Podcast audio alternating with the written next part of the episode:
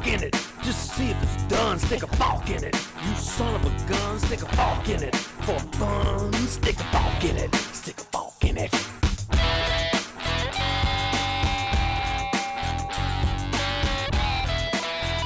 Hello, Forkers. Esto es Soft Fork It, el único podcast que es padrino de una planta.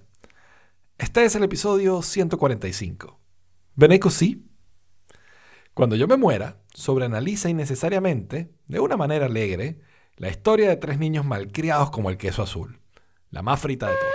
Creo que con esta me vuelvo el, el host más cumplido de Fork. Sí, sin duda. Sin duda alguna. Porque Jorge, cuando se enteró que yo volvía, salió huyendo. Exacto. Sí, tenemos esperanza que Jaime no vuelva. Ah, pronto. No, Jorge tiene problemas internéticos y no se puede conectar, así que a menos que vuelva en algún punto de la grabación, de momento no hay Jorge. Sí, sí, sí, vuelve. No que hay vuelva. Jorge hoy. Exacto. Pero si no, que no. Pues. Sino que no, exactamente. Lo peor es que estas notas casi nada es mío, excepto el tópico. Así que yo no sé si tú metiste cosas o no, o si esto es todo Jorge. Tampoco nada, esto es todo Jorge.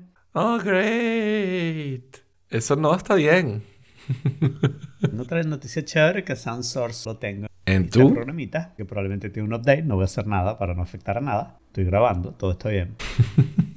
Pero bueno, tenía esperanza de hacer un boost al audio porque tengo un oído tapado. Tienes un oído tapado. Cada vez menos tapado, pero tapado. Ok, Eso tapa el entendimiento. muy bien.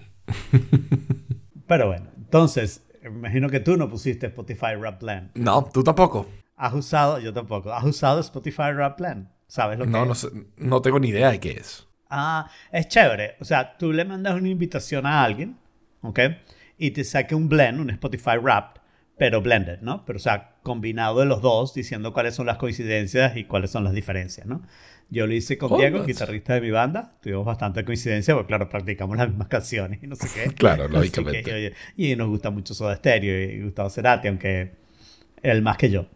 Y, mm, y también lo hice con Elisa, porque fue un experimento interesante, porque lo que concluimos es dentro de un año, si seguimos haciendo el setlist, nuestros rap van a coincidir bastante más, ¿no? Porque oímos Claro. muchas de las, las mismas canciones. Entonces, nos pareció interesante compararlo. Estamos bastante coincidentes ahora, pero me imagino que el año que viene vamos a subir. Ah, lo voy a hacer. No lo he hecho, la verdad. Yo, lo único, el único comentario que tenía que decir, que me quedé en el chat ardiendo, ¿sabes? Con pitchforks y, y knives, era que la semana pasada dijo Jorge que estaba muy bonito el diseño del rap.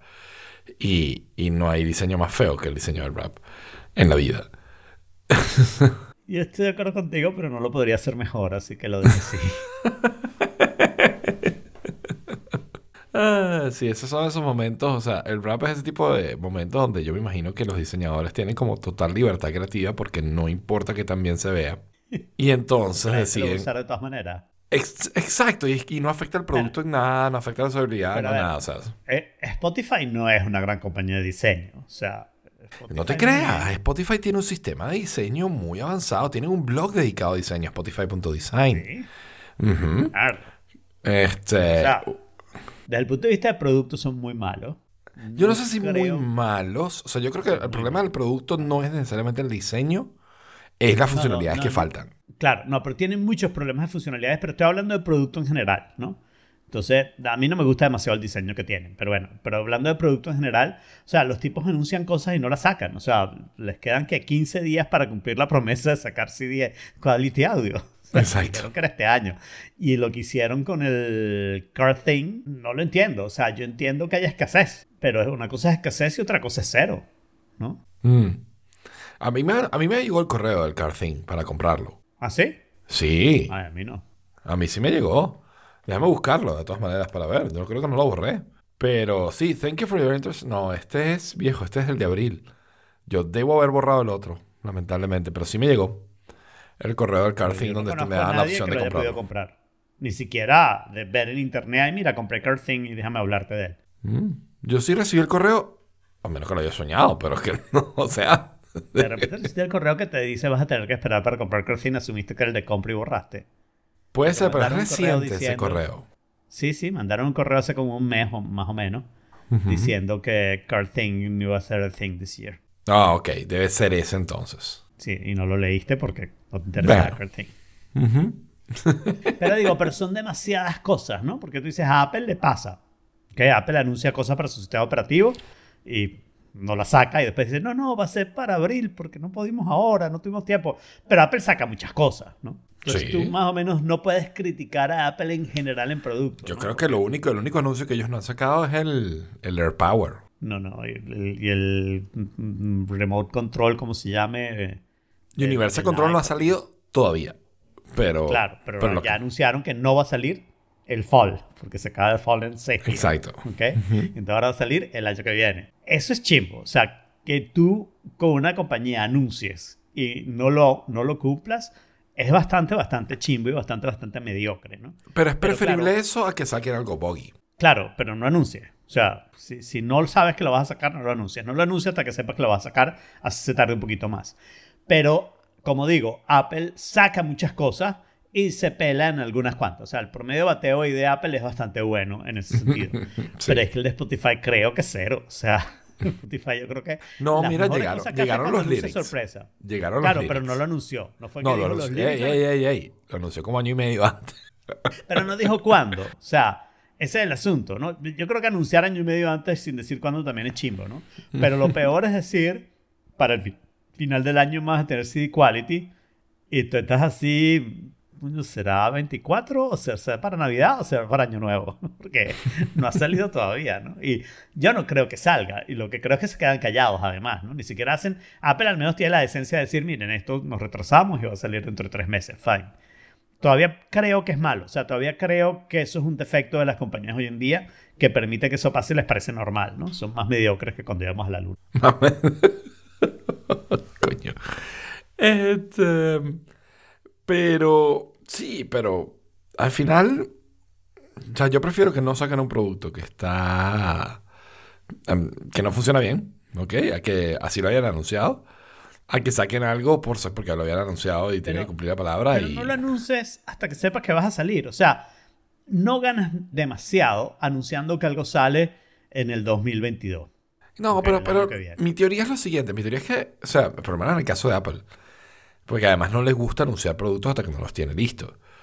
Es algo pasó en la mitad de camino que, que le echó para atrás el proyecto. Pero ese algo pasó. Quiere decir que la gente que estaba en ese proyecto no tenía una buena visualización de cuando iban a terminar. Y por lo tanto Apple tendría que decir, si no tienes una buena visualización, no lo anunciemos. O sea, no lo anunciemos hasta que no estés seguro que lo vas a sacar. Porque si Claro, no, pero ¿cómo sabes mal. cuánto Y- no y va- ves hasta que no lo ves? Bueno, hay metodologías de proyectos para hacer eso y tú sabes cuánto tiempo te falta, ¿no? Y si tú dices, el sistema operativo sale en octubre y esto no va a estar listo, no lo incluyas en tu presentación de WWDC. ¿ok? Quédate callado y después dices, ah, y sorpresa, el año que viene en algún momento sacas un press release diciendo, tenemos esta vaina y pones el videito que pensabas poner en WWDC, whatever, ¿ok? Pones ese videito y la gente se va a volver loca y es una oportunidad más de pegar un hit cuando estás diciendo, miren, sacamos un update y este update tiene este detallito que es arrechísimo.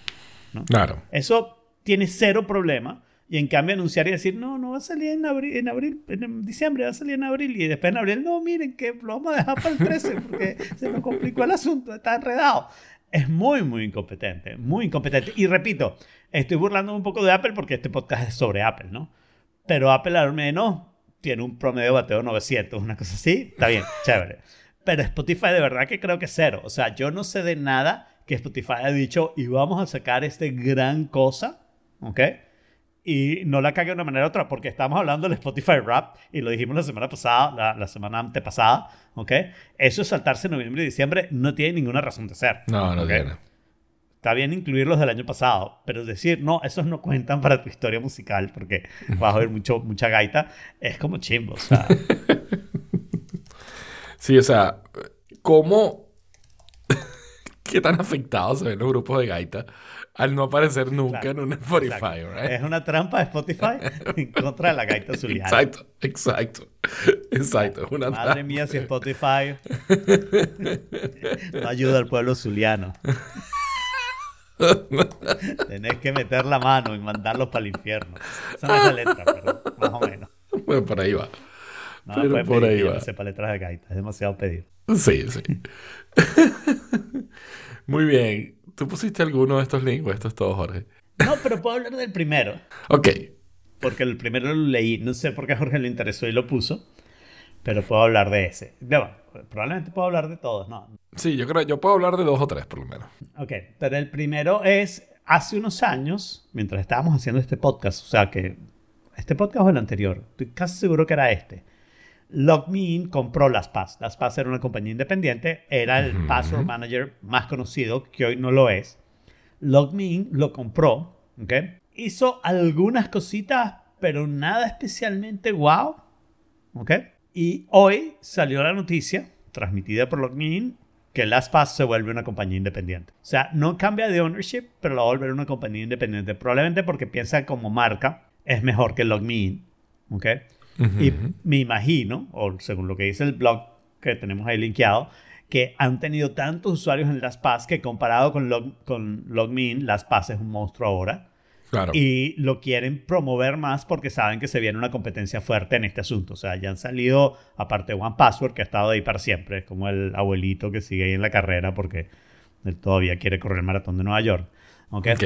Y salió uno eh, muy famoso, se me olvida el nombre, pero que ha hecho mucha publicidad y no sé qué. Y salió un open source también, que lo venden, pero es open source. Entonces lo puedes tener como open source o puedes tener con soporte y, no, O sea, otros features. y no Free as in press, no as in beer. Exacto. y entonces, este. Y yo creo que LastPass ha perdido un poquito de nombre y evidentemente LogMeIn no jala, ¿no? Es más bien que LastPass jala LogMeIn. Yo creo que sí, o sea, bueno, lo, lo raro es que entonces haya sido LogMeIn el que adquiera LastPass, ¿no? Claro. Bueno, pero qué remedio, ¿no? Claro. Sí, no, al final, o sea, mucho- yo siempre decía, yo siempre era que decía que Macromedia, que Macromedia era el que tenía que comprar Adobe, ¿no? Y pero al final pasó al revés. Evidentemente Macromedia siempre fue mucho más pequeña, pero la Macromedia era el futuro y Adobe no. Eh, Pues yo, como sigo sin usar ningún password manager, para mí esto es bastante irrelevante. Este, Claro. yo estoy usando One Password, pero por cosas de la empresa. Y fine, está cool, yeah, eh, me parece más complicado que mi método manual, Yo te voy a decir que para mí, cuando Apple saque el suyo, que ya va lo a ser una tentación cambiarme. Bueno, O sea, ¿qué falta? falta que puedas poner a tu Legacy Contact a recibir tus passwords. Ya se puede con iOS 15.2. No, no, no, no, los passwords no todavía. Ah, deme. ¿Ok? Ok. Y falta que sea más que Safari. ¿No? Sí, o sea, esa parte falta definitivamente, ¿no? O sea, que, que sea solo Safari eh, te limita mucho, sin duda. O sea, por ahora me conviene más LastPass. Claro. Pero pensando que yo solo uso productos de Apple, una vez que todo esté bien integrado, digamos, es el problema de, de cómo va a ser la transición y eso y que voy a perder, ¿no? Pero yo tengo un LastPass Family, ¿ok?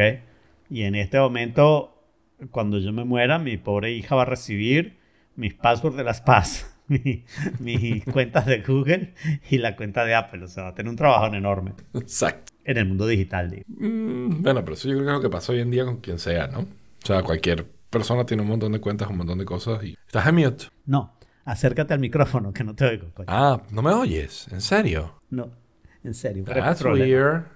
That's very weird. No, no, Ok. es un problema, es un problema. Ok. No, lo que pasa es que por otro lado nos dijeron en el chat que se me escuchaba la respiración, entonces pues alejé un poquito el micrófono. pues. Exacto. Ni tan calvo ni con Eh, dos pero pelucas. Cuando hables, acércate al micrófono. Cuando respires, te... Ok, no está fácil, pero ok. Ah, y el siguiente link es el link más Jorge de la vida, ¿no? Ok. Porque es una, mm, o sea, un repositorio en GitHub, ¿ok? Que tiene el código fuente de una extensión de Chrome para saltarte los paywalls de los distintos sitios web.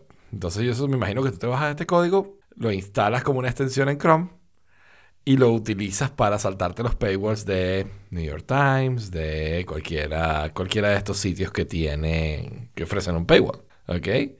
Eh, te dan todas las instrucciones para cómo instalarlo tanto en Chrome como en Firefox como en Edge. Y tienes todos los sitios, o sea, Chicago Tribune, Daily Press, el Denver Post, Financial Times, Glassdoor, todo. O sea, incluso diarios italianos como La República, una estampa. Muy importantes, ¿no? National Geographic, el Orlando Sentinel. Eh, de todo. O sea, te puede saltar un montón, un montón, un montón de sitios del paywall. No lo he probado, yo me imagino que Jorge lo habrá probado, lo habrá instalado, será el usuario número uno, le habrá escrito soporte, le habrá dado features, ¿no? Y, y todas estas historias que seguramente él ya hizo, que nosotros no. Pero es definitivamente el artículo más Jorge ever. Porque es un proyecto open source en el cual te permite saltarte las cosas de pago de algo, ¿no? Excelente. Eh, la verdad es que, claro, de nuevo, ¿no? que funcione en Chrome no me parece muy emocionante, que funcione en Firefox un poquito más, pero no sé si llego hasta el punto de, usarlo. O sea, lo bajé, pero voy a tener que acordarme de que quiero ver mucho algo en un paywall como para decir, voy a ir a Firefox a verlo. Sobre todo porque, claro, no va a funcionar en móvil. Claro, claro. El siguiente artículo está bien interesante. Eh, el siguiente artículo básicamente lo que dice es, o sea, o habla del reto que tienen las ciudades con, con, respecto a lidiar con los dark stores. Dark stores son estos sitios que ofrecen delivery en 15, 30 minutos de cualquier producto que te puedas imaginar, ¿no? Y que están proliferando mucho en las ciudades. De hecho, ese es el trabajo de Saraí. Ella trabaja en una empresa que hace eso. ¿okay? Y entonces, o sea, dice que, el artículo lo que dice es que la, el, crecimiento, la, expansión y crecimiento de estos, de estos dark stores, que no tienen un, front space, que no son una tienda, sino que son una serie de básicamente mini warehouses, ¿no? Repartidos por toda la ciudad, eh, afecta la vida de comunidad en las ciudades, ¿no? Eh, que hace, daña, erosiona la, la, vida de comunidad de las ciudades porque ya la gente pues no va a los sitios, no se consigue, con, bueno, no va al otro mercado de, de, confianza, sino que eh, la, vida de city life se ve un poco afectada. Además de eso, tienes un montón de riders en las calles que aumentan el tráfico, que, ¿sabes? Que no tienen bike lanes designados, que no tienen... Pero a ver, esa primera crítica de que afectan la vida de la ciudad, obviamente la gente no quiere ir, ¿no? Entonces... ¿qué vamos a hacer? Los vamos a obligar no llevándole las cosas, ¿no? Exacto. Es como, el, es, como, es como el cine. La gente no quiere ir al cine. Entonces no pongamos las películas en televisión para que la gente venga al cine. Man, o sea, dame alguna tentación para ir. O sea, no puede ser que todo sea garrote vil. Exacto. Exactamente. A mí hay que poner más carrots. Yo soy también partidario de que es mejor los incentivos con carrots que los incentivos de garrote, ¿no? Definitivamente. Y a mí, o sea, es un tema interesante porque sí hay, hay un reto. Hay un reto de, de cómo mantienes o, cómo evitas o cómo evolucionas la ciudad para manejar y aceptar que esto es una realidad. En realidad, lo que quiere decir el artículo un poco es cómo controlas la evolución de la ciudad, porque la ciudad va a evolucionar. Entonces ahora la pregunta es cómo la controlamos para que no evolucione de manera que no queremos. Y la respuesta es, el control es una ilusión. Déjalo ir. Exacto. Sí, pero o sea, yo sí que a mí, me parece genial la idea de que yo pueda, ¿sabes? Pedir cualquier cosa y que en 15 minutos me llegue. Yo lo, lo uso muchísimo. Lo uso con Globo, más que todo para supermercado. Me voy a quejar. Me voy a quejar porque yo 15 minutos no lo logro ni de vaina, ni siquiera de restaurantes que están cerca, ni de, bueno, ni de tiendas, 15 minutos, no sé qué. 15 minutos está apretado. Exacto, o sea, eh, yo, yo consigo una hora. No, yo lo más rápido. No, fíjate, no, fíjate. Yo en mi caso, una hora ya es top. A ver, mm. En el Globo, que es el servicio que yo uso principalmente, Globo tiene un montón de redes y funciona bastante, bastante bien. Sobre todo porque yo pago, creo que son así como 6 euros al mes. Y cualquier envío por encima de 10 euros me sale gratis. Entonces ya por ahí es... por, si cualquier envío por encima de 10 euros me sale gratis. ¿Te sale gratis completo o te sale gratis? Ah, por encima de 10 euros la factura. La factura, sí. Ok, está bien. Okay. Entendí. Entonces, para para una, una, aplicación donde cada envío cuesta 2, 3 euros, es súper rentable. ¿no? Y en el caso mío, que prácticamente son casi que todas las comidas, es súper rentable. ¿no? Em, pero más allá de comida, la comida depende mucho del restaurante y de la hora. En el sentido que si, si yo pido ahora pico de almuerzo, puede ser una hora esperando tranquilamente. Si pido en un restaurante rápido, por ejemplo, hoy pedí sushi en un restaurante rápido, un poquito antes de la hora de cena normal, en media hora estuvo aquí. Entonces, va muy bien, muy, muy bien. Pero además ellos ofrecen el servicio de supermercado, que es un, poco más caro que, el supermercado, que ir al supermercado, el precio de cada producto. Pero te llega, este sí, como tienen los, como tienen los dark stores y estás disponibles allí, llega en 20 minutos. O sea, de verdad que llega en media hora o cuando mucho. Ok, pero ahí lo que estás haciendo es pedir unas cuantas cosas porque las necesitas urgente o estás diciendo no, yo voy a en hacer el mi caso mercado del ahí. globo suele ser, o sea, la, la razón por la que yo pido más que todo es cuando quiero pedir cosas pesadas que me da fastidio traerme al supermercado porque el supermercado me queda como a dos, tres cuadras. Entonces no quiero ir cargando con todo el peso y no tengo un carrito para llevarlo a casa. No, lo- porque no lo he comprado. ¿no? Entonces, eh, por ejemplo, botellas de Coca-Cola, botellas de leche, eh, licores de algún tipo, todas esas cosas que son pesadas Yo van. empecé así. Yo empecé así y además que, claro, yo tengo el- varios Publix súper cerca, pero Whole Foods me queda relativamente más lejos. Entonces, pensar en cargar cosas de Whole Foods eh, no es practicable y comprarme un carrito la verdad que no es lo que me atrae. E ir en carro tampoco me atrae demasiado, ¿no? Porque es una manera menos de caminar, ¿no? Entonces, mi, mi concesión es o voy a Publix, supermercado que me gusta menos, o pido de Whole Foods, ¿no? Eh, en octubre, Amazon informó que ahora la- la- los pedidos de Whole Foods ya no iban a ser gratis. Antes eran gratis y pedías suficiente. Más de 10 euros, pero bueno, pero gratis. ¿Ok? Eh, entonces ahora decidieron que van a cobrar y cobran 15 dólares por envío. ¿Ok? Que es Ouch. cariñoso. Ouch. ¿Ok? Eh, pero Amazon ofrece Amazon Fresh. Exacto, que es el otro que yo uso, Amazon Fresh. Y Amazon Fresh es gratis y trae muchos productos de Whole Foods. No todos, ¿ok?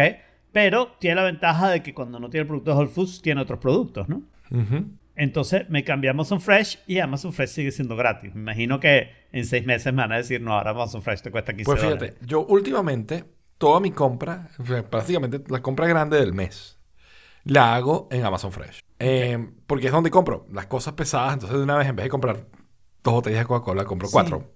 En vez de comprar Claro. una dos botellas de leche, compro seis. ¿Ok? Y tengo para Yo- todo el mes. Yo no hago compras pesadas, o sea, no hago, no hago compras mensuales, perdón. Eh, y tampoco trato de decir las compras pesadas, no, no creo que sea mucho. Pero sí es verdad que, claro, yendo a Amazon Fresh probablemente compraría más que si yo fuera directamente al Publix No. o Whole Foods, porque no lo tengo que cargar, me lo ponen en la puerta y es Claro. súper chévere, ¿no? Lo otro. Por otro lado, pero lo que quería decir sobre este, toda esta perorata, lo que quería decir es, ahora yo no hago nunca lo de tráeme lo más rápido posible. Yo al contrario, yo pienso, no, no me lo traigas ahora porque no quiero que llegues tarde y entonces esté en el medio de, de Orchid, no sé qué, tráemelo el miércoles a esta hora que estoy casi seguro que voy a estar aquí y voy a poder enseñarte mi licencia para que me des el vino, ¿ok? Y, y voy a poder meter las cosas en el refrigerador si lo necesita, ¿no? Y, y ya está. Y es un momento en que me conviene hacer eso y no es un momento en que siento me estás interrumpiendo y tengo que hacerlo Claro. porque llegó, ¿no? Entonces, yo- más bien lo hago uno o dos días antes que Amazon Fresh te deja planificarlo y eso me gusta. Mejor que Whole Foods. Whole Foods te dejaba hoy o mañana. Amazon Ok. Fresh creo que son tres, cuatro días. Yo, la verdad, con Amazon Fresh, yo programo mi entrega, pero la programo por, por- para el mismo día, por lo general, en, en el tramo de hora que me conviene. ¿no? Claro. O sea, después de que salí del trabajo, que no tengo más llamadas, que no tengo tales, cuando por lo general en la noche lo. Pero lo que recibo. digo, eh, eh, o sea, que estás coincidiendo conmigo, esa compra grande no es importante que llegue rápido. No es importante urgente, que llegue a tiempo. Ujú. ¿ok? Que llegue antes de que se te acabó la leche, te llegó la nueva leche. Exactamente. O sea, eso es lo importante. Pero de repente y eso tiene estoy que con ver con amigos. inventario tuyo y, y tiene que ver con, con ellos, ¿no? De repente estoy con amigos y están en la casa y queremos unas cervezas o queremos unos chips. Y entonces allí Claro. uso Globo. ¿ok? Y entonces pido Claro. los chips, pido las cervezas, pido lo que sea, bla, bla, bla, y entonces me llegan 20 minutos. ¿Hay cosas no de comida que pidas por globo con alguna frecuencia o de vez en No, cuando? casi todo es de verdad, o es Casi comida todo. o es supermercado. Creo que no he usado Claro. Globo para ninguno de los otros servicios, que tienen otros, tienen un montón de cosas. Pero no, no, no los he usado para pedir otra cosa. Yo pediría más comida, porque la flojera de cocinar prevalecería. Si tuviera, y no es tanto velocidad, si tuviera la certeza de que yo sé que me va a llegar antes de tal hora. ¿Ok? Claro. Pero la verdad, la verdad, a mí me desespera. Ayer hice eso, me provocó y lo hice. Pedí una comida en un restaurante relativamente caro, ¿ok? Pero pidiéndoles más barato, ¿ok? Claro, no te llega tan bien que cuando vas allá y no tienes el servicio y hay ciertos platos que no están, no sé qué, pero me provocaba comer esto, lo pedí. eh, y, y lo que yo pensaba es, si yo supiera que yo pido, vamos a decir a las once y media, para poner una hora, y a la una y media estoy seguro que me llega, son dos horas, te estoy dando dos horas putas, ¿no? Para prepararme la comida súper bien y traérmela lo más rápido que puedas, ¿no? y, y a las dos horas me llega, yo creo que yo haría eso más, ¿ok? Que la situación actual, que unas veces llega a las dos, a las dos y media, otras veces llega a la una y media, otras veces Claro. te dice que está retrasado y llega antes y no sé qué. O sea, a mí esa parte de la incertidumbre me molesta más que la parte de velocidad, pero la parte de velocidad podría resolver la incertidumbre. Con Globo, por ejemplo, tú puedes, cualquier orden que pidas, programarla. Y decirle, mándame esto en dos horas. ¿Ok? Pero no, por general, el, el 90% de mis órdenes son órdenes de real time. O sea, quiero comer ya, tráeme Ya. esto tan pronto como puedas, ¿no? Ya. A mí me tarda 45 minutos, una hora, casi cualquier cosa. Y mayor calidad tarda más. Claro. Una de las cosas que estoy viendo en Globo que está disponible para pedir así, digamos, express, son juguetes sexuales. When, when it comes to, ¿no? Cuando es urgente, en 20 minutos te pueden traer tus juguetes sexuales. En Texas había una ley que no podías tener más de 6 juguetes sexuales. Wow, ¿en serio? Sí. Todas las armas que quieras, pero juguetes sexuales también- 6. Esa ley la quitaron porque fue, eh, la declararon inconstitucional, por supuesto. También tienes la tienda oficial del Atlético de Madrid en caso de que necesites urgentemente una camisa o una gorra del Atlético. Pero, o sea, urgentemente, o sea, e- e- esa es la parte que me gustaría hablar, ¿no? El, el urgentemente en realidad no es urgentemente, es que está ahí. Y, Claro. y que te la traigan rápido es una ventaja. No creo que mucha gente pagaría más, ¿no? Pero el hecho es que te vas a, vas a ir al juego y te vas a poner la camisa y, y está rota, ¿ok? Pero una camisa del Atlético y que te llegue antes del juego está muy bien. Claro, claro. Pues sí, mira, ¿ves? Aquí está disponible en Globo. Muy bien. Que- Pero si eres fan del Real Madrid, está fregado. Exacto. Del Real Madrid no veo nada, la verdad. Jódete. Sí. Ay. Pero Pues no bien. sé, y, y- y después la otra cosa es, yo ahora estoy pidiendo muchas cosas en Amazon, ¿ok? Porque son cosas que cuando se me acaban los necesito, ¿ok? O sea que ahí Globo me serviría bastante bien, ¿ok? Pero, tú sabes, dos días antes de que se me acabe la pido por Amazon y me llega, ¿no? Y, y claro, estoy empezando a tener este problema de primer mundo muy americano de el Costco problem, ¿no? Como, como yo lo describo, que es que no te fijas mucho y entonces te llegan tres peroles de tres desinfectantes bucales en vez de uno, ¿no? Mm. Entonces ahora tienes que ver dónde guardas los otros dos mientras Sí. estás usando el uno y acordarte que lo tienes para no pedir más y irlo sacando y no sé qué, no sé Yo el otro día compré seis rollos de, de papel secante, pero además era como, o sea, era, era, era más grande que mi cabeza, cada uno. Entonces te pones a imaginar dónde ¿Dónde lo guardo yo seis Yo, rollos yo te tengo dos cuentos de eso. Ajá. El primero es que yo uso una pasta japonesa de dientes, muy muy buena, recomendada a todo el mundo, la compro en Amazon, es súper cara. ¿ok? Eh, y un día pido, se me estaba acabando la pasta, pido mis dos pastas, no sé qué, bueno, está, ¿ya? y de repente veo que se me acabó la pasta y no tengo la pasta. Digo, esto no llegó, o coño, yo creo que yo recogí paquetes hace nada, dice que está delivered, yo creo que yo los boté. O sea, en vez de botar la caja, boté la... Y coño, no sé qué pasó, pero déjame pedir otra. Pido otra, dos días más tarde llegan y cuando voy a bajar me entregan las dos cajas. Lo que no había hecho era irlas a buscar abajo en mi edificio. Entonces ahora tengo cuatro pastas de dientes. Esa es historia uno. La historia dos es que uno de los Amazon Fresh, ¿ok? Cometió un pequeño error y en vez de mandarme seis bananas, me mandó seis bonches de, bana- de, de seis bananas cada uno. Oh my God. ¿ok? Por suerte eso pasó justo antes de Thanksgiving y vino mi hija, ¿ok? Que primero comió banana. Bastante banana, Y pero- después hizo una banana bread súper grande. Lo llevamos a casa de Katy, llevamos otro pedazo a casa de Ana Karina. O sea, lo, lo distribuimos súper bien y se acabaron las bananas, ¿no? El chiste era que cada vez que uno veía al otro comiendo esa banana, de verdad, te vas a comer otra banana, de verdad. Había que comerse todas las bananas, no quedaba de otra. Lo único malo casi siempre pedir estas cosas, sobre todo pedir a restaurantes y que te lleguen en el momento que llegues, es que casi siempre las papas llegan frías. ¿No? todo llega frío. ¿Ok? Y, y ahí es donde tú ves cómo cambia tu estrategia de qué pides, ¿no? Por ejemplo, sushi, sobre todo si vas a pedir rolls y, y sushi, pues que llegue frío, pues. Claro, bastante. Tiendes a no pedir el, el eel y no sé qué, las cosas que van calientes, las cosas temporizadas y no sé qué. Tiendes a no pedir eso, pides los rolls tradicionales y no sé qué. La carne es muy triste porque no llega mal, ¿ok? No. Pero llega más fría de lo que tú la quisieras, ¿no? Claro. Y, y eso es un problema. Y las papas fritas son una desgracia. Tanto que prefieres pedir la papa asada, porque la papa asada la ponen cerrada, tal cual. Eso aguanta súper tiempo y cuando la abres todavía sale el vaporcito y no sé qué. Y después le echas todas las cosas extras por fuera. That works. Luego, luego de que arruinaste mi, mi segue al siguiente punto, Oh, ¿ok? Que era sobre papas.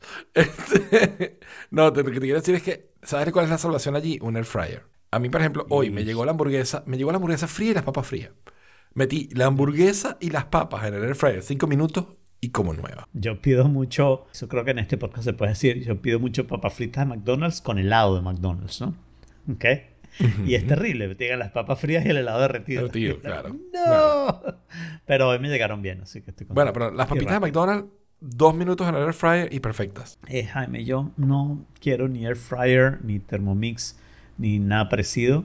¿ok? Así que si consigues alguna solución. ¿Tienes con mi hornito? toaster oven. Sí, tengo un toaster, Toaster oven oven sirve también, lo que pasa es que tarda más. Recomendado por Siracuso. Ok, tarda Eh, más, es lo único. O sea, ok, puede, puede ser que lo haga, pero eh, no sé, no sé. O sea, ahí yo sí preferiría un servicio que dijera, el restaurante se tarda lo que se tarda, eso no lo controlamos, ¿ok?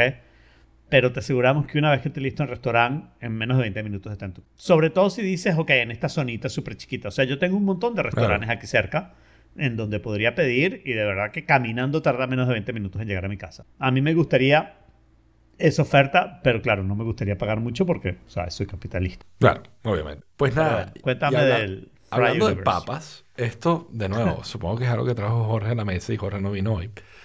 Pero es uno de los mejores sitios web que yo haya visto sobre papas fritas en la vida. ¿No? Probablemente el Yo mejor creía que era sobre Stephen Fry.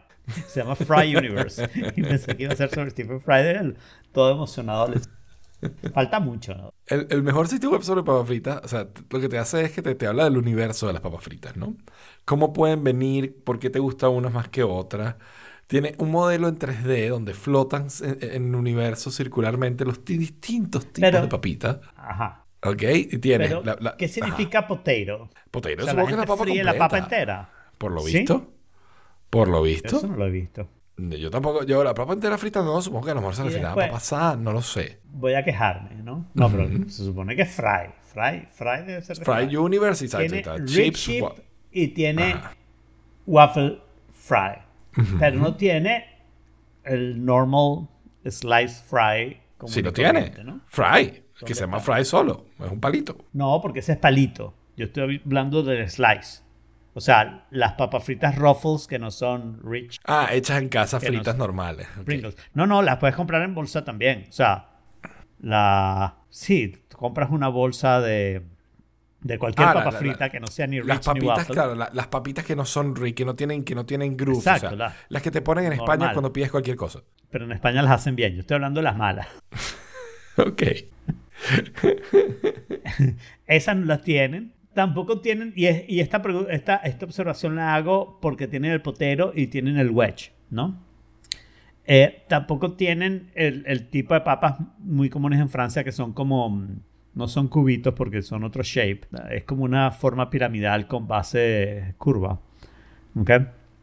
Papas leonesas, las conozco yo así. Esas no las ubico, o sea, me suena a wedge para mí. Eso es como wedge. No, es como. es- pues son como puntiagudas. O sea, lo que tú haces es picar la papa en cubitos, pero la parte externa de la papa no es un cubo, entonces queda curviada esa parte. Ok, pero ¿Sí? eso no sería el tater tot en este caso. Ah, Para mí, el tater tot tiene el shape que tienen ahí, más o menos.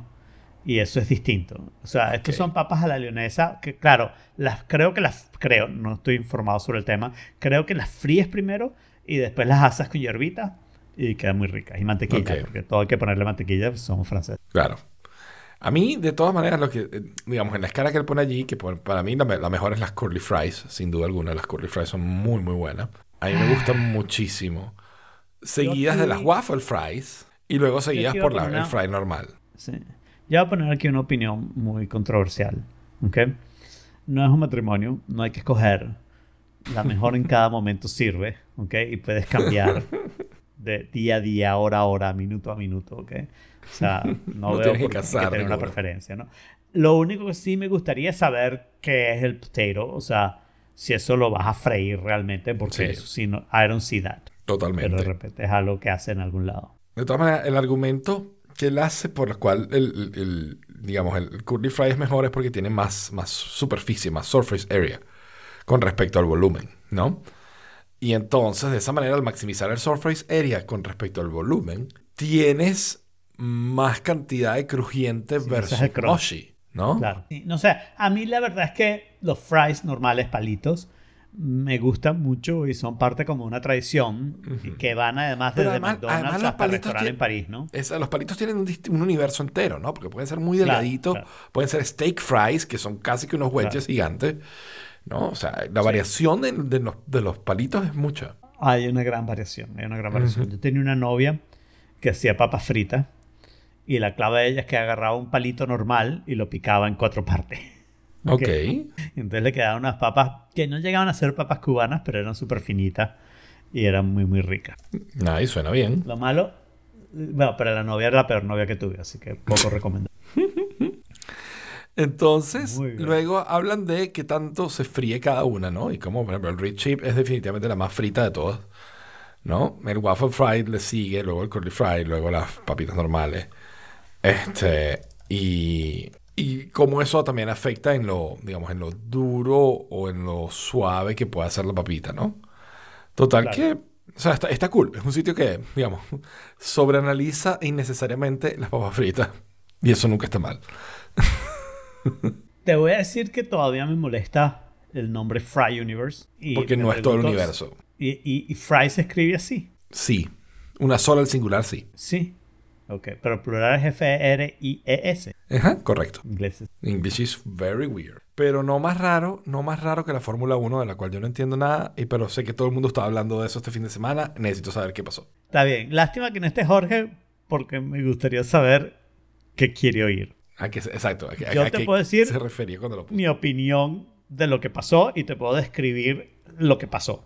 ¿no? Ambas cosas me más o menos con mi visión, ¿no? O sea, llegaron Hamilton y Verstappen, dos equipos distintos, Mercedes y Red Bull. Y aquí tengo que decir, porque es parte de mi rabia en contra de la Fórmula 1, es- la Fórmula 1 es mi deporte favorito. Lo veo, es algo que me parece casi sagrado y trato de evitar tener compromisos a esas horas y no sé qué. A veces es difícil, pero bueno, pero trato de evitarlo. Eh, la Fórmula 1 tiene dos campeonatos, un campeonato de constructores y un campeonato de pilotos. ¿ok? Ok. por alguna razón que yo no logro entender, el campeonato de constructores importa cero. Lo único que importa es el campeonato de pilotos. ¿ok? Ok. Y yo eso no lo entiendo porque yo no voy por ningún piloto, yo voy por Ferrari. O sea, si mañana vienen, yo odio a Hamilton y Verstappen porque le ganan a Ferrari. Si mañana Hamilton y Verstappen corren por Ferrari, se vuelven mi piloto favorito. Claro. Porque yo voy por Ferrari. ¿No? Y, y si Ferrari ganara el campeonato todos los años y nunca ganara el de, el de pilotos, si ganara el campeonato de constructores y nunca ganara el de pilotos, yo sería feliz. Porque Claro. yo lo que quiero es decir, Ferrari tiene el mejor carro. Brutos esos tipos que no lograron ganar el campeonato de pilotos teniendo el mejor carro. Entonces Hamilton y Verstappen llegaron a la última carrera después de un año muy, muy controversial, donde las reglas en la Fórmula 1 han sido aplicadas de una manera eh, alegre, poco consistente. Alegre. sí, como le dé la gana. Pero además este año pasó algo que yo no logro entender cómo alguien decide que un deporte puede funcionar así, ¿no? El deporte tiene, o sea, la carrera tiene sus jueces, sus árbitros, sus su gente que tiene la carrera y después tiene un director de carrera que siempre es el mismo, ¿ok? Entonces, el director de carrera decide las cosas que son de seguridad, mientras que estos jueces deciden las cosas que son punitivas, ¿no? Vamos a investigar y te vamos a castigar con 5 segundos o obligándote a volver el puesto o obligándote a quedarte parado en pits durante 10 segundos. Tienen como varias cosas como castigar, ¿no? Pero una de las cosas que ellos hacen ahora es, uno, dicen que van a investigar algo, ¿ok? O sea, primero lo notan el, el incidente, después deciden que está bajo investigación o no, ¿ok? Y después deciden si hay una penalidad o no y cuál es la penalidad. Eso, eso es lo que hacen los jueces, ¿no?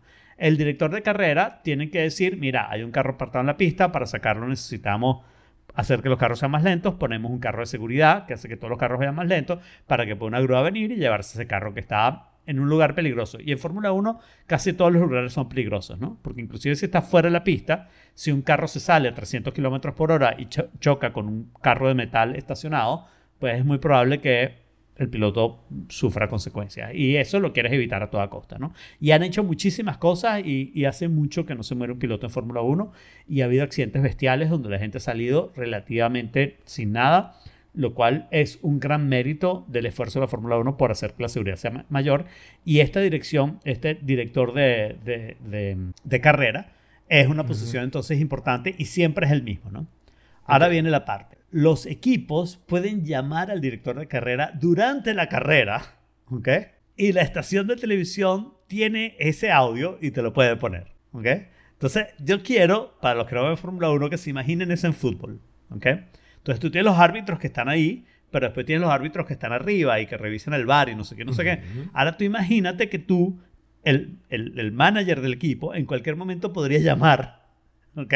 A los tipos de arriba a decirles, mira, eso fue tarjeta roja, ¿qué pasó que no lo llamaron? Y no sé qué. Y el tipo le dice, bueno, pero si no lo vio, no lo vio, ¿qué quieres que haga? Yo no, yo no estoy en eso. Es él el que está en eso y no pierdo. Pero, pero hasta, hasta hace nada el fútbol era así. No, los, los managers no hablan con los... Los managers a lo sumo hablan con el referí, pero ese referí los puede votar. Claro. ¿No? Sí. ¿Ok? Y ese audio no lo oíamos. Claro. ¿no? Que es importante. Porque hay una diferencia. Tú digas, bueno, esa conversión ocurre a, en, tras bambalinas, pero nosotros no lo oímos. Ahora lo oímos. ¿Ok? Entonces, aquí pasaron dos cosas y yo tengo un video que tal vez lo ponga en Instagram en algún momento, ¿ok? Eh, aquí pasaron dos cosas. Primero, en la primera vuelta, Verstappen, estaban empatados en puntos Verstappen y Hamilton, ¿ok? Verstappen salía de primero, pero Hamilton le ganó la largada y llegó primero a la primera curva, ¿ok? Pero tres curvas más tarde, Verstappen pasa a Hamilton y Hamilton se sale de la pista y llega delante de Verstappen se supone que tú no te puedes salir de la pista y obtener una ventaja. ¿Okay? Ok. Es razonable que no puedas salirte de la pista y ganarle al otro, ¿no? Porque la pista es la pista, ¿no? Y Ok, Verstappen o sea, se mantuvo en, en la pista. Mario Kart eso es promovido, pero ajá. Exacto. Bueno, claro, sí, sí, pero eh, esto se supone que es así, ¿no? Y resulta ser que Red Bull protestó, que como eso, que tenía que volver la posición, y la conclusión del director de carrera es que la ventaja que Hamilton había obtenido la había devuelto, no devolviendo la posición, porque Verstappen estaba de primero en la curva, ¿ok? Sino acercándose lo suficiente para cuando finalizaron la recta. Ok. Y eso se quedó así. El video que yo tengo es un, el juego de Fórmula 1 más reciente, ¿ok? En la misma pista, Hamilton contra Verstappen, alguien logró hacer exactamente la misma cosa y en cuanto Hamilton regresa a la pista, tiene una penalidad. Wow. Claro, porque el juego no tiene la sutileza esta de, de no sé qué. There are no humans. Perfecto. De ahí en adelante, la realidad es que Hamilton gana esa carrera, está siempre de primero. Verstappen tiene suerte y hace un montón de cosas el equipo para tratar de hacerlo. Entre ellas, una de las cosas más bellas que puedes ver en la Fórmula 1, que es que eh, porque entraron a pits quedó Checo Pérez, que es el compañero de Verstappen en su equipo, de primero. ¿ok? Hamilton después y después Verstappen. Y Verstappen estaba a 8 segundos de Hamilton. ¿ok? Que es una diferencia bestial. Muchísimo. eh, eh, en, en una. eh, eh, cuando Una carrera de ese la tipo la- muchísimo. La, la- la vuelta es un minuto y medio más o menos, ¿no? wow. Y entonces Hamilton alcanza a Checo. Checo tiene cauchos más viejos que los de Hamilton, ¿ok? Y Checo se logra mantener delante de Hamilton. Hamilton lo pasa y Checo lo vuelve a pasar y no sé qué, no sé qué. De tal manera que Verstappen termina a menos de un segundo de Hamilton, ¿ok? Entonces Checo, que es un piloto mexicano, eh, es- eso es una situación heroica. Hamilton se quejó que era manejo peligroso, porque para Mercedes todos los que están detrás de él prueban que ellos son el mejor equipo y los que están delante están haciendo algo peligroso. Ok. Ok. Esa- ese es el razonamiento de Mercedes. Que yo lo entiendo, ¿no? O sea, eh, es lo que tú debes sentir ahí en la pista, ¿no? Pero bueno, pero inmediatamente después de eso, Checo entró a pits y, Ham- o sea, Verstappen pasó Checo y, Hamilton se alejó de Verstappen otra vez, ¿no? Entonces estamos así, hubo un safety car virtual, ¿ok? Donde Verstappen entró a pits y consiguió unos cauchos más nuevos que los de Hamilton y Hamilton no entró. Y después hubo un safety car de verdad. O sea, en las últimas vueltas hubo uno piloto en la cola, se salió de la pista, se le ensuciaron los cauchos y en la siguiente curva que trató de dar no la dio y chocó. Ese fue la Tiffy de la Williams que usa el motor de Mercedes. Para que tengan todos los intríngulis. Este, sacan un safety car, ¿ok? Verstappen vuelve a entrar a pits y no solo cambia cauchos, sino que cambia los cauchos más blandos, que son los cauchos más rápidos. Se gastan muy rápido, no puedes dar muchas vueltas con ella, pero son los más rápidos. Y Hamilton no entra. Si Hamilton hubiera entrado, hubiera terminado tras de Verstappen si Verstappen no entraba, ¿no? Entonces Hamilton decide no entrar, pero Verstappen está detrás, ve que Hamilton no entra y entra él, ¿no? Entonces están Hamilton, cinco rezagados, que son gente a los que Hamilton les ha dado la vuelta, ¿ok? Cinco rezagados, Verstappen de segundo, pero con los rezagados en el medio. Normalmente el procedimiento de safety car diría que lo que tú haces es que mantienes el safety car out, haces que los rezagados pasen, ¿ok? Y se alejen como para arreglar y después restarteas la carrera, ¿ok? El safety car se mete y vuelve a empezar la carrera cuando pasas la línea, ¿ok? El primer anuncio que dijo la FIA es, si hacemos eso, la carrera va a terminar en, con safety car y ganó Hamilton. Eso nos parece chimbo, entonces no vamos a hacer que los rezagados pasen. Y Red Bull se puso en el teléfono a decir, no, pero tienes que hacer que pasen, porque si no, no hay ningún chance, no sé qué. Y entonces la decisión del director de carrera, ¿ok? Es que los rezagados pasan, pero solo los cinco que estaban entre el primero y el segundo, no los que estaban más atrás. Raro. ¿Ok? Pasan esos cinco e inmediatamente mete el carro adentro. Generalmente tú esperas otra vuelta para meter el carro.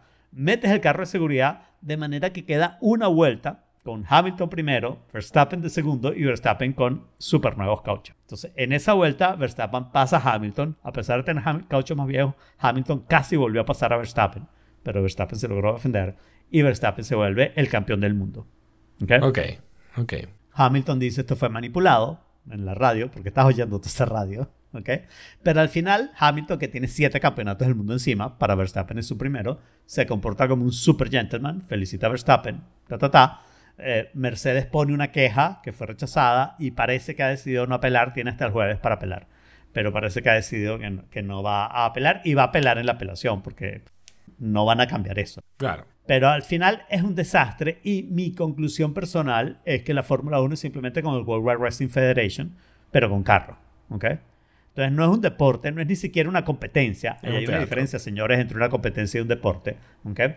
Es un teatro donde no tienen el control supremo de decirle, mira, tú haces ahora esto y haces ahora esto y ta, ta, ta, ta, ta.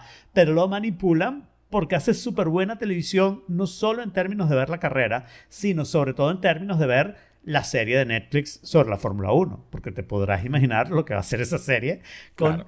Esta fue la última controversia, pero todo el año ha sido más o menos así. ¿Ok? O sea, penaliza a una gente por esto y a la otra no, penaliza, o sea, en la carrera pasada, por ejemplo, Hamilton en una práctica se comió una doble bandera amarilla, por lo cual habían penalizado a Verstappen con cinco puestos en la carrera. Y a Hamilton le dijeron, ok, no lo vuelvas a hacer, por favor. Okay. Hamilton interrumpió a un piloto. Es verdad que era el piloto que siempre que termina de último, ¿ok? Pero se supone que si tú no estás en tu vuelta rápida haciendo la calificación y el otro piloto sí, el piloto es Mazepin, que lo llaman Mazespin porque siempre se da vuelta en la pista, ¿ok? este eh, se supone que si tú no estás haciendo la vuelta rápida, tienes que dejar pasar al que está haciendo la vuelta rápida sin, sin, poner en peligro y sobre todo no causar un accidente, ¿no? Es como importante, ¿no?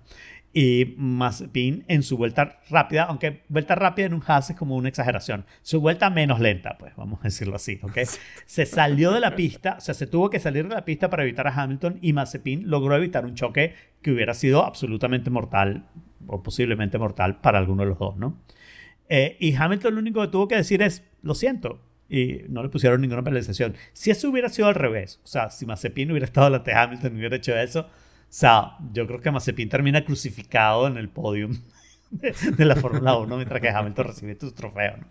Entonces, bueno, e, son muy, muy inconsistentes. Eh, las excusas que dan son de una ilógica que estoy convencido ahora, y de repente esto pasa en los Estados Unidos, que es un problema de Inglaterra. O sea, Inglaterra tiene un serio problema de lógica en su lenguaje y en su manera de expresar, y entonces lo modifican todo para su conveniencia. O sea, no tienen lógica, tienen una retórica que siempre habla a favor de ellos.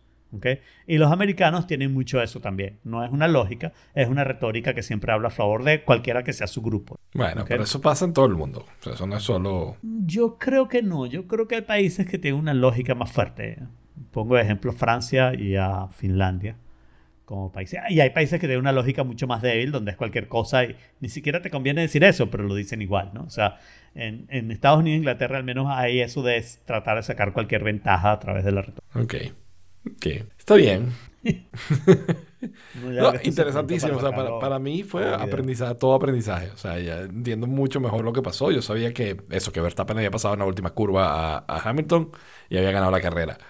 Pero todo este contexto no lo tenía. Entonces, está muy enlightening. Por supuesto, es mi interpretación. Yo, como digo, no voy por ninguno de los dos. Sí prefería que ganara Verstappen porque Hamilton ha ganado siete, estoy harto de Hamilton. Hamilton me cae súper bien, excepto que lo odio, porque me parece que los rivales tienen que ser odiosos, tienen que ser antipáticos, tienen que ser mala gente, ¿no? O sea, y Hamilton es un tipo súper, súper cool, súper buena gente, divertido, o sea, y eso me parece. Es que Hamilton es el héroe, entonces ahí en dado caso el villano No puede ser el héroe sin correr en Ferrari, o sea, eso es algo que tiene que quedar establecido en los anales de la Fórmula 1, que solo... ¿Quién, está, ¿quién está corriendo en Ferrari ahorita? Leclerc y Sainz. Sainz llegó de tercero, por cierto. Muy buen resultado para Ferrari.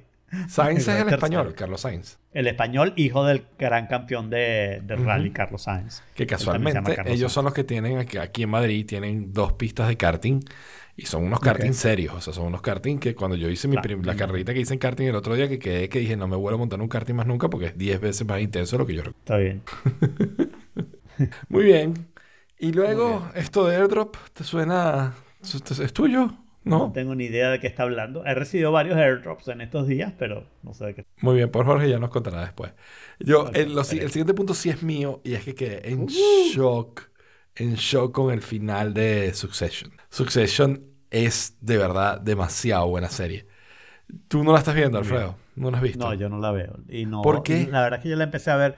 Yo la empecé a ver y no me trajo. No no es mi tipo de serie. No sé por qué sí, te puedo decir que me suscribí a Apple TV y empecé a ver Foundation. ¿Y qué tal? Ah, de eso podemos hablar entonces.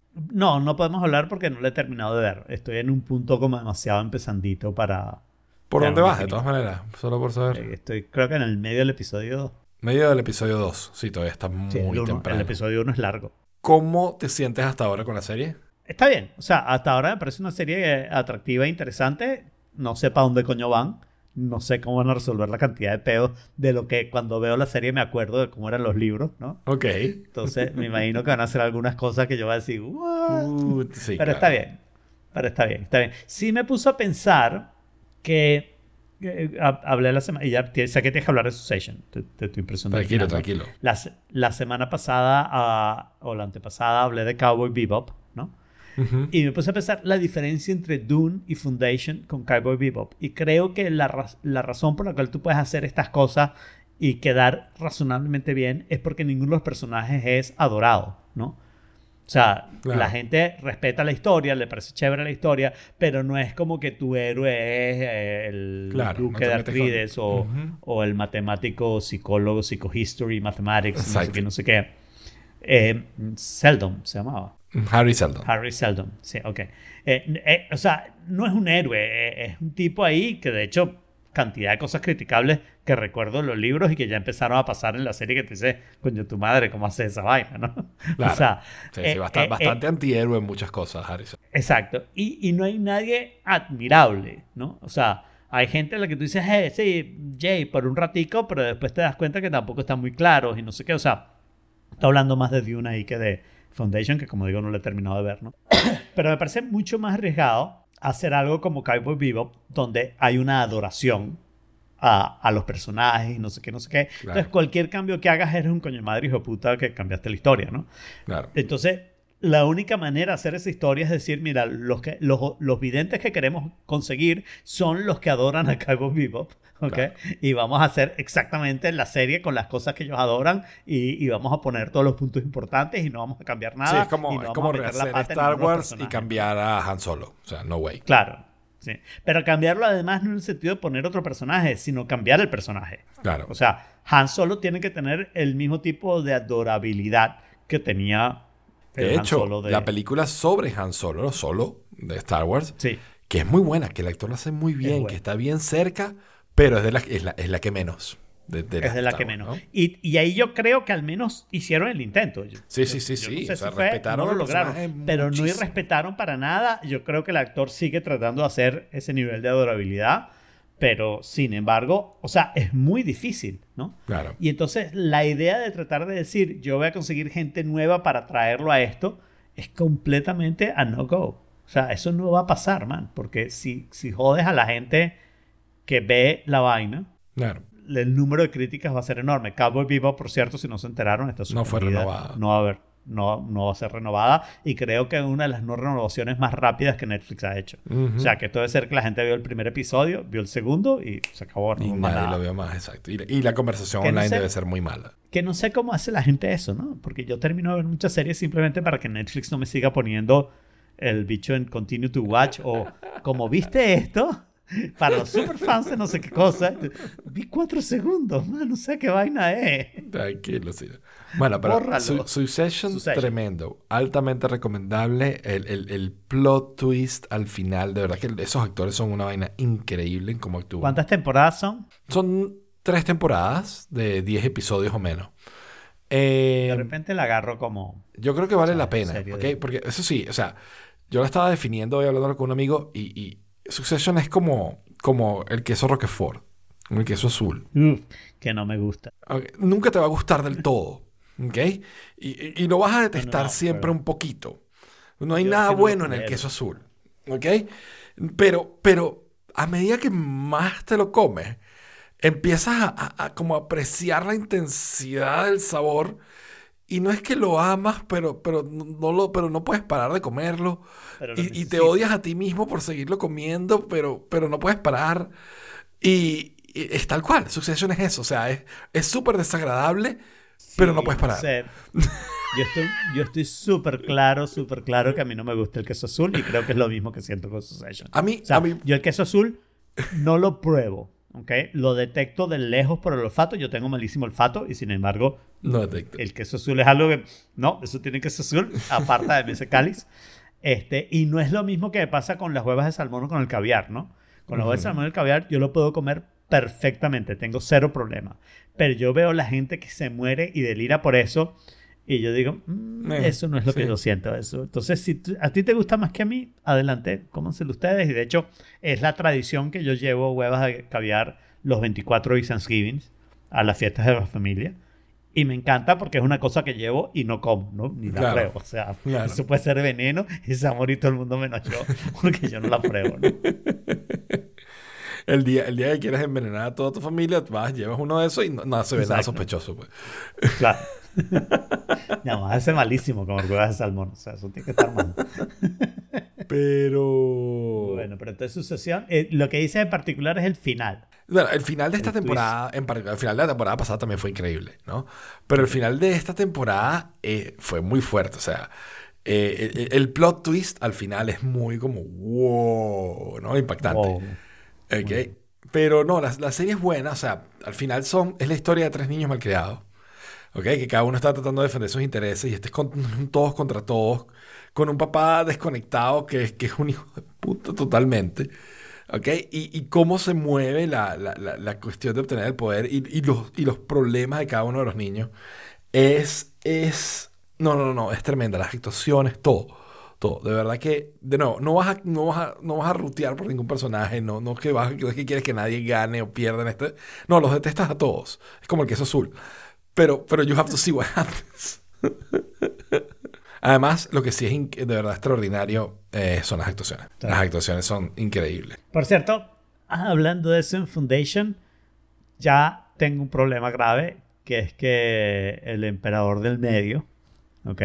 Odio a ese actor, no sé por qué, me cae mal, me cae mal su cara, me parece que siempre es el mismo pa- papel de la misma manera. O sea, de verdad que no lo trago y sé que es un problema mío, pero sé que Y por lo ahí... es que o no sea, importa cuántos años pasen, va a ser el mismo actor siempre. Exacto, sí, sí, sí. Sí. Bueno, ese, ese truco lo, lo, lo sabía, pues. Pero bueno. Está Muy bien, bien. está bien. Bueno, Ok, y como sabrán, yo no estuve la semana pasada. No estuviste. Porque la semana pasada. Alguna gente estuve. tiene la esperanza que no estuvieras más. Pero en cambio, el que no va a estar más es Jorge, parece. Al parecer. Porque nunca va a tener internet. Yo quería que Jorge estuviera aquí porque yo quería que los comentarios de vuelta de Jorge sobre mi, mi review de Italia. Pero bueno, no importa, ya lo, lo haremos después. Eh, yo voy a hacer un review de Italia. Ok. Porque injusto Pasé- porque solo fuiste a Roma y a Sí, no, Nápoles. a ver, es un review de Roma realmente, ¿no? Mm. Solo que Nápoles tiene una mención extraordinaria en él. Claro. Yo tenía un viaje planeado donde iba a pasar tres días en Roma, tres días en Nápoles y, y el último día básicamente de regreso en Fiumicino, ¿no? Eh, poco antes de irme, eh, eh, todo el, el pronóstico del clima era lluvia pareja todo el tiempo. Mm. ¿ok? Lo cual, eh, pues, pintaba bastante feo. Pero tuvimos suerte, tuvimos suerte y el clima mejoró. Y la verdad es que tuvimos incluso momentos de sol bastante buenos. En general, bastante nublado, pero muy, muy bien. Ok. ¿No? Roma es una cosa encantadora. O sea, Roma, como siempre, es, de verdad una experiencia aparte, una cosa divina. Eh, Saraí, que era la primera vez que iba, estaba realmente encantada con Roma. O sea, le pareció espectacular, tanto los monumentos como todo. Llegamos, llegamos al hotel, el hotel tuvimos suerte, un hotel cerca de Termini, eh, que estaba bastante, bastante bien y por, y por consecuencia bien ubicado, ¿no? Eh, y bueno, nada, después sa- salimos a, a caminar, fuimos a la Fontana di Trevi, eh, fuimos a Piazza Navona, donde ya no está el Café Colombia, lo siento mucho, Alfredo. Ah, De hecho, te grabé un video que nunca te mandé en la Piazza Navona diciendo, mira, no está en ningún lado el Café Colombia. está bien. Está bien. Eh, y, pero eso fue, claro, llegamos prácticamente de noche. Además que eso fue una de las cosas que me, me impactó un poco.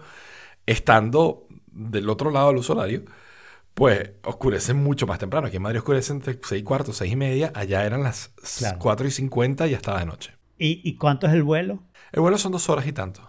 Dos horas y Eso es media. lo que digo, que debe ser impactante viajar dos horas y tener un uso horario tan distinto, ¿no? Ujú. O sea, y, es, tan el- y es el distinto mismo- y no- es la misma no es el hora. sentido de la hora, es el sentido de la luz, ¿no? El Ujú. sentido de la luz. cómo se esa mueve esa la luz. reducción de luz tan grande eh, debe ser impactante. Y estás yendo un Ujú. pelín más al norte y un pelón más al este, ¿no? Pero más nada. Ujú. Sí, no, pero el, el punto es el, el uso horario, que, es que está más cerca, de hecho, Roma, Claro. del uso horario correcto, y España, que tiene estar rodada dos horas prácticamente. Entonces, pues ese, ese es el detalle, ¿no? Pero digo, si eso te pasara en un vuelo de seis horas, eh, está bien. Pero te pasa un vuelo de dos horas y es como... es raro, sí, sí, sí. Es raro. Sí, tiene que serlo. Nada, bien, muy bien. Por, supue- por supuesto, la comida espectacular. Eh, una, una de las cosas graciosas que me pasó, por supuesto, o sea, lidiar con, con el italiano y acostumbrarse al, al italiano, pues siempre, ¿sabes? Cuesta un poquito. Me Solo acuerdo tienes que... que- hacer así y hablar español. No, me acuerdo que, por ejemplo, o sea, me estoy sentando y, ¿sabes? Pe- Pedimos la orden y, y la chica me va a preguntar que si, que si estaba bien así, ¿no? Me dice, Veneco sí. Y yo, sí, Veneco siempre. No sé cómo se dio cuenta tan rápido, pero, pero Veneco sí, sí, sin duda. Pues, no orgulloso, pero...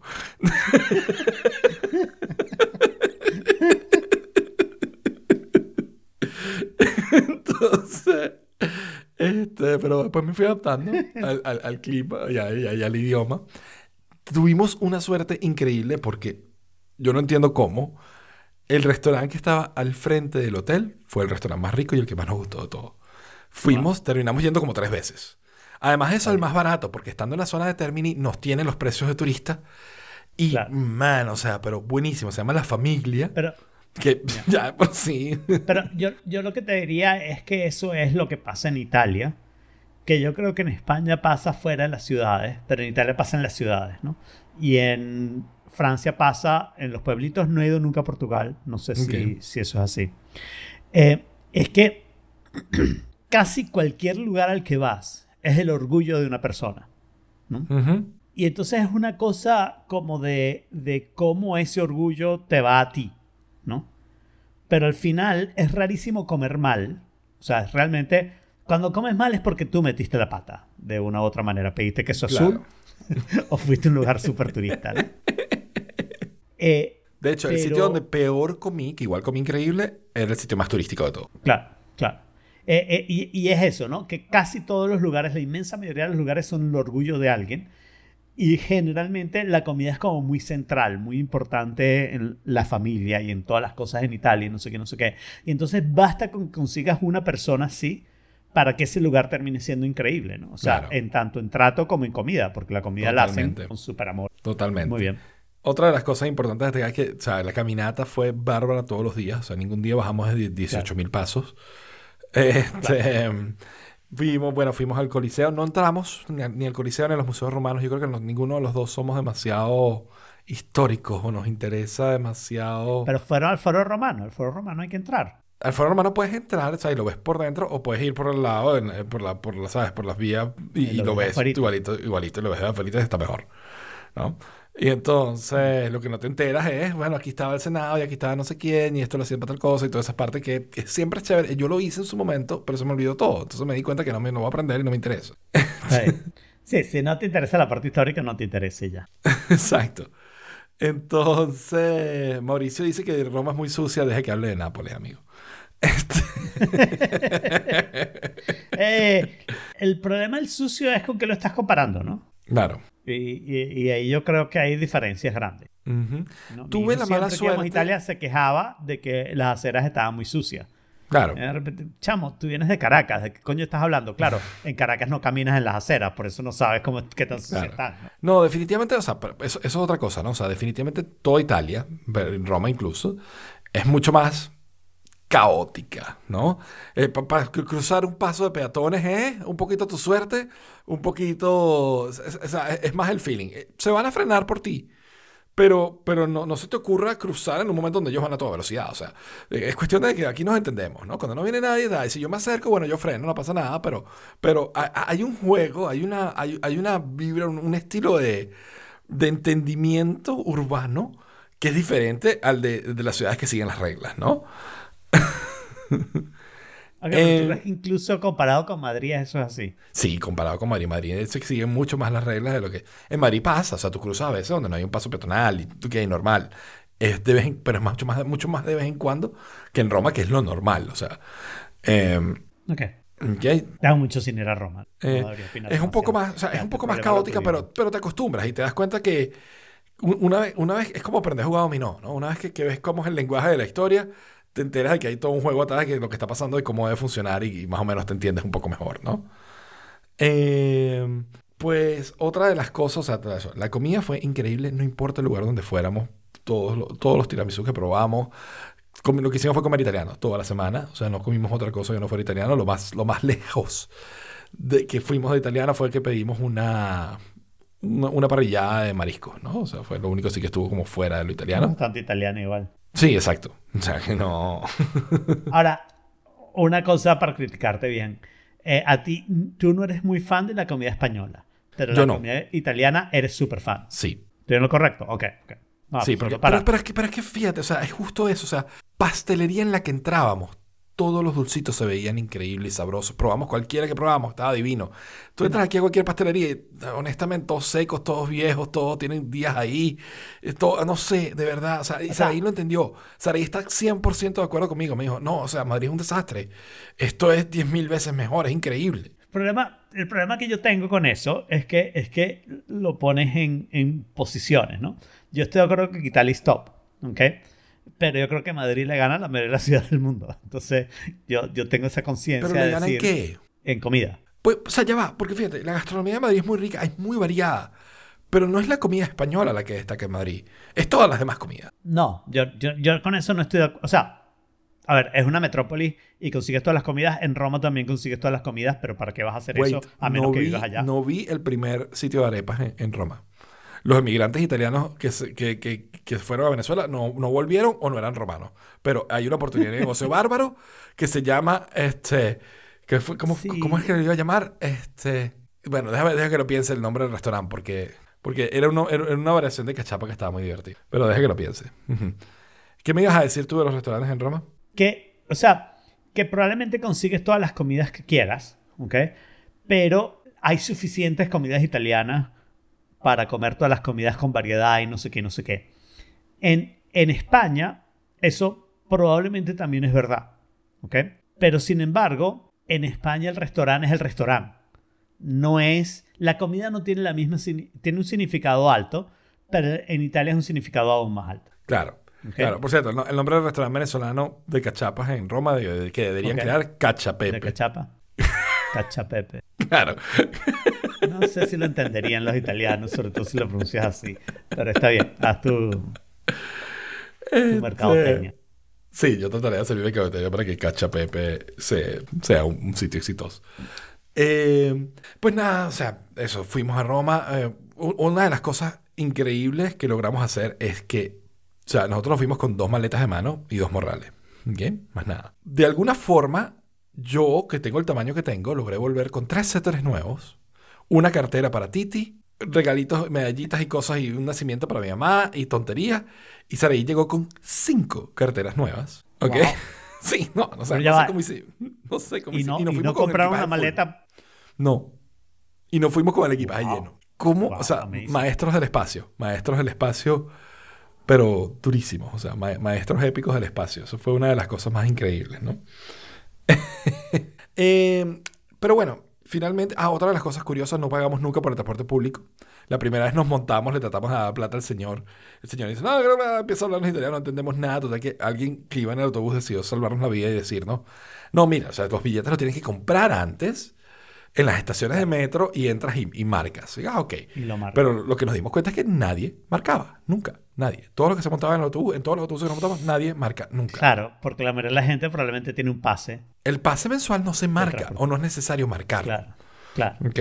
Pase mensual y probablemente pases de recargables de por vida y no sé qué, que... Claro, entonces, pero, pero la realidad de la historia es que nadie nunca chequea eso. Y que quién te dice que tú no tienes un pase de eso, ¿no? Hasta, hasta el día que lo chequeen y te meten Hasta el día que lo chequeen y te toque y hoy te puede Las tocar multas ti, en ¿no? Italia son famosamente caras. Era entre 100 y 200 euros, lo investigamos. ¿ok? Ok. Este, y entonces decidimos jugar a, este, a, Alfredo's Policy on Parking, ¿no? Compramos un billete que teníamos en la cartera y desde el momento que viéramos un inspector o algo, picábamos y ya, pues. Pero uno cada uno. Sí, uno cada uno. Uno cada uno, sí. Y, y, y es con ese, con ese billete nunca usado, sagrado, virgen, allí nos quedamos todas las veces que nos montamos en autobús en Roma. Ahora no estoy entendiendo por qué no te gustó Napoli. Eh, eh, no tuvimos la oportunidad, que es lo que decía Mauricio y tiene razón, de, de los museos vaticanos que son un must. No tuvimos suerte en el sentido de que no, no había disponibilidad de ticket. Ninguno de Claro. los días. ¿no? O sea, yo también me, me- me- digamos que me acordé muy tarde y, y no, no compramos los tickets a tiempo, ¿no? O sea, que queda pendiente para una siguiente ida a Roma. Otra de las cosas que fue una grata sorpresa es ir a Roma en diciembre. Primero, el clima estaba bastante agradable, no estaba tan frío como acá en Madrid. Pero además todo está lleno de luces. Todas las, las vitrinas de las tiendas, las calles, todo tiene lucecitas. Sí, porque Y- es que el cristianismo añade- es como grande en Roma. Exacto. Pero eso le añade una capa extra de belleza a la ciudad. ¿No? Claro. Y entonces, aunque Roma es sucia y tiene sus cosas, como dice, como dice Mauricio en el chat, la verdad es que los monumentos son espectaculares y iluminados de Navidad son mucho más. Entonces, fue, fue toda una experiencia increíble. Eh, comimos todo tipo de cosas y bueno, finalmente nos fuimos a Nápoles. En el tercer, al tercer día fuimos a Nápoles. ¿Cómo te fuiste a Nápoles en el tercer día? Lo que hay que hacer es resucitarte. En vez de eso te vas a Nápoles. Exacto. Eh, nos fuimos en tren, nos fuimos, tomamos el En tren, tren. el más barato que conseguimos, que es un tren como de 20 euros, que tarda, en vez de tardar una hora y media, el de alta velocidad, tarda como tres horas, para en un montón de Ok. sitios. ¿Ok? Pero es bueno porque vas viendo como que toda la campiña italiana, chévere, o sea, el, el viaje es precioso. Voy a hacer un Ok. spoiler alert. ¿Ya? Cualquiera de esos sitios donde paraba era mejor que Nápoles. Seguramente, seguramente. Porque llegamos a Nápoles y no solo estaba lloviendo, que ya de por sí eso como que le dio un poquito más de... Pero es que cuando nos montamos en el taxi, que ya de por sí el taxi también nos- era como todo... Fue como todo antipático. Tengo que decir una cosa. En la, o sea, exceptuando ese taxista, toda la gente con la que tratamos en Nápoles nos trató de maravilla y fue, fueron genial. ¿Y en Roma? En Roma también. En Roma no tuvimos nada, pero quizás era un poquito la gente más seca o más tratando turistas. Más de ciudad. Sí, más de ciudad, ¿no? Este, en Nápoles fueron mucho más, fueron más amables. Pero, más, o sea, empezamos, cuando empezamos a andar por la, por la calle donde teníamos el Airbnb, nos empieza a dar, pero entre asco y pánico, ¿no? O sea, una desidia, un abandono de todos los edificios, todos cayéndose, todos mal pintados, todos terribles, ¿no? Y bueno, será esta zona, cogimos una mala zona. Entramos al Airbnb y la entrada al Airbnb es una cosa que lo que da es, pero pánico. O sea, ladrillos en el techo, el, el, el Airbnb como tal, mucho más feo de lo que estaba en las fotos de Airbnb. Eh, no tenía ventanas, tenía, o sea, era, era, era como un bajo interno que tenía una sola ventanita arriba. No, no, no, horrible. Entonces, Saraí entra en pánico y dice, yo me quiero regresar ya a Roma. Y yo, pero ya va, vamos a conocer la ciudad, vamos a darle chance. O sea, esto, no- esto no puede ser así todo. ¿no? O sea, estaba lloviendo, ta, ta, ta, vamos a darle chance. Y ella dice, no, no, y no me quiero quedar aquí, no me quiero quedar aquí. Tuvimos la buena casualidad, la buena suerte de que al frente había un hotel espectacular. Un palacio, un palacete que transformaron en hotel, que es una cosa increíble, súper bonita. Entonces, que salí, empieza a investigar hoteles, otros hoteles, otros sitios, ta, ta, ta, conseguimos el del frente. Y, este, bueno, nada, lo que negociamos, lo que quedamos es que nos quedamos una noche en ese hotel y eh, le damos al día O sea, siguiente. no pasaron ni una noche en el Airbnb. No. Yo le Y escribo al tipo, Airbnb, yo le escribo al tipo del Airbnb. standards. no nos, no nos sentimos, we, we didn't feel safe. Eh, tal, y, y el tipo, apenadísimo, el tipo resulta que trabajaba en el hotel del frente. ¿Ok? Mm. y compró el Airbnb al frente. Total que... es un buen negocio. Sí, sí, sí. Entonces, eventualmente, el tipo me, me llama, me dice, no, vamos a conversar. Yo, chévere. Eh, y por supuesto, ¿sabes? me agarra, todo muy italiano, ¿no? Me lleva a la cafetería que estaba al frente y yo estoy diciendo, aquí pasan una de dos cosas. O nos hacemos panísimas y hermanos de la vida, o me van a matar en la cafetería. ¿Ok? o sea, aquí va a llegar la mafia, me van a llevar a la cafetería y te dicen, no, tú, no le dices a Gennaro que no se puede. Y, pa, pa. y ahí quedé, ¿no?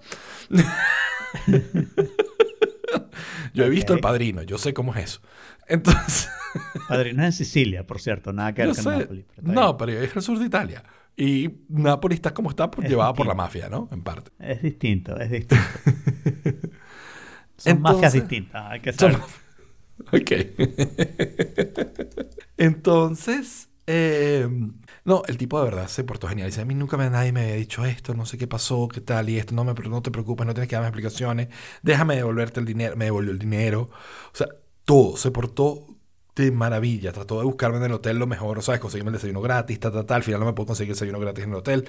Pero entonces en la cafetería donde estaba, que este es Richo, ven mañana, te da desayuno. Y yo, ok, Richo, ¿cómo estás?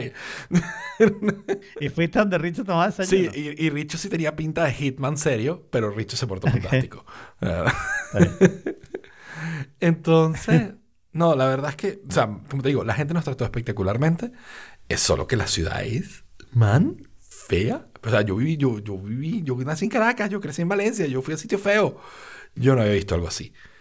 Porque, Pero tú no crees que al menos Caracas, yo no vivo lo suficientemente a Valencia para criticarlo así. Caracas es descendencia de Nápoles. La única ventaja de Caracas es que fue construida toda en los años 50.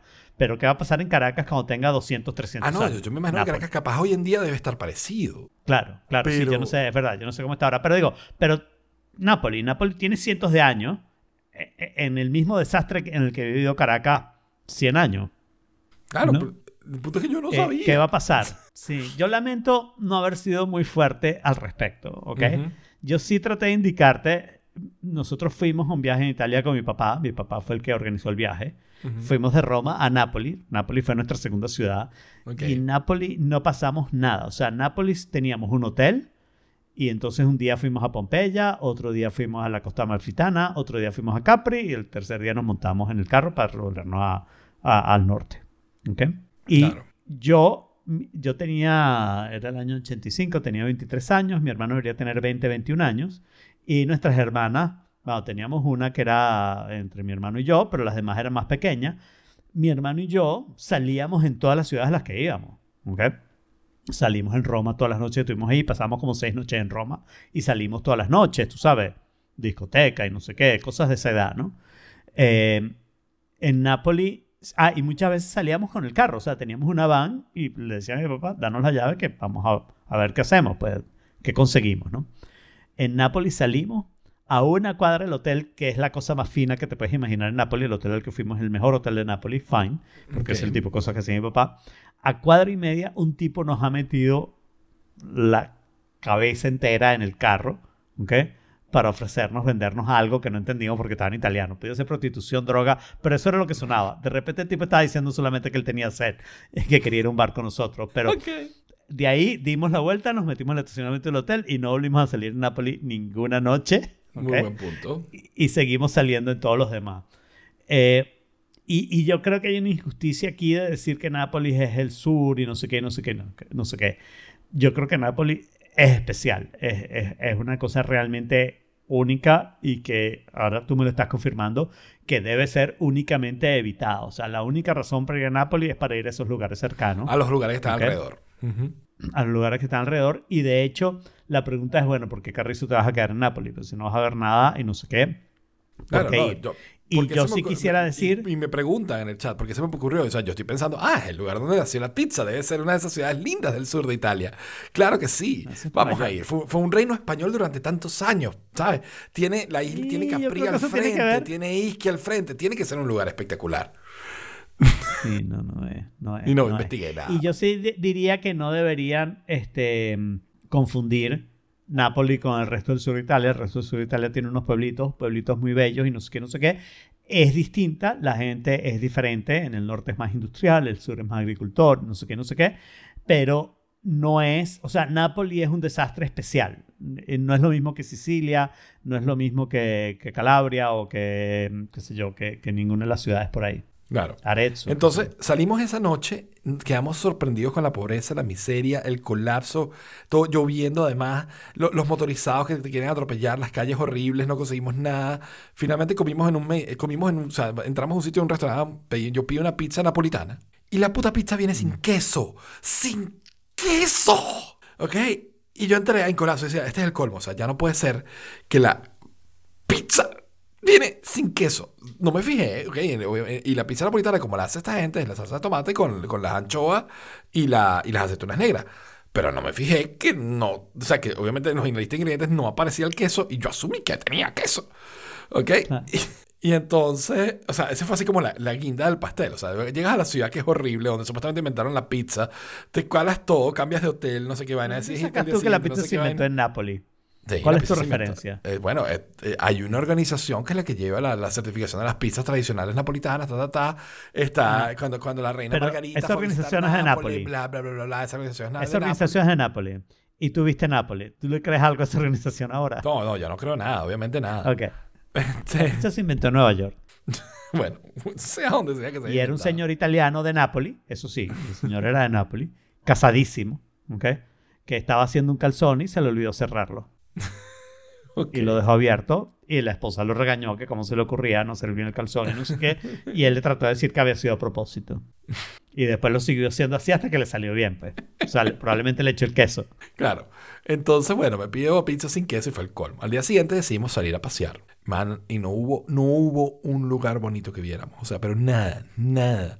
Caminamos por toda la ciudad y era como estar en, un barrio en Caracas, y toda la ciudad. Caminamos un montón. Y eso es lo que yo te diría que es distinto con el resto de Italia. Tú te vas a cualquier centro de cualquier ciudad, de cualquier pueblo italiano y mínimo, mínimo, mínimo es pintoresco. Exacto, pintoresco. En el peor de los casos. Por lo menos. Es pintoresco. Los pueblos no van a tener grandes cosas, no van a tener catedrales y no sé qué. Tiene una placita con tres bares y no sé qué, no sé qué. Pero la placita está ahí, está cuidada y no sé qué, no sé qué. Para mí es lo que te digo. Yo creo que eh, Nápoles es la concepción inicial de Nueva York. Nueva York la mejoraron después porque trajeron a otros inmigrantes. ¿okay? y la concepción final de Caracas. O sea, los napolitanos llegaron a Caracas al final de la construcción de Caracas y el desastre final de Caracas lo hicieron ellos. Sorry, Napoli. Entonces, bueno, finalmente lo único bueno en Nápoles fue cuando decidimos ir al restaurante donde Julia Roberts va en Eat, Pray, Love. Eh, y entonces, pues, de por sí el restaurante tiene una cola épica, ¿sabes? Un restaurante legendario al parecer en Nápoles. Claro. Por supuesto, el sistema pudiera funcionar mucho mejor, dado un tiquecito, un nombre, una historia. No, hay cinco colas andando, un tipo gritando, que te muevas para acá, que te muevas para allá, que esperes por aquí. ¿Ok? O sea, de verdad que como Ministerio Público total, Ministerio Público de la Pizza. este, y entonces, pero finalmente eh, entramos, luego de esperar como 20 minutos. Y tuvimos además la suerte que nos tocó la mesa donde comió Julia Roberts. ¡Wow! Espectacular. El sitio tiene cuatro pizzas. Cada pizza costaba 5 euros. Estaba la margarita, la napolitana, que sí tenía queso. Y este.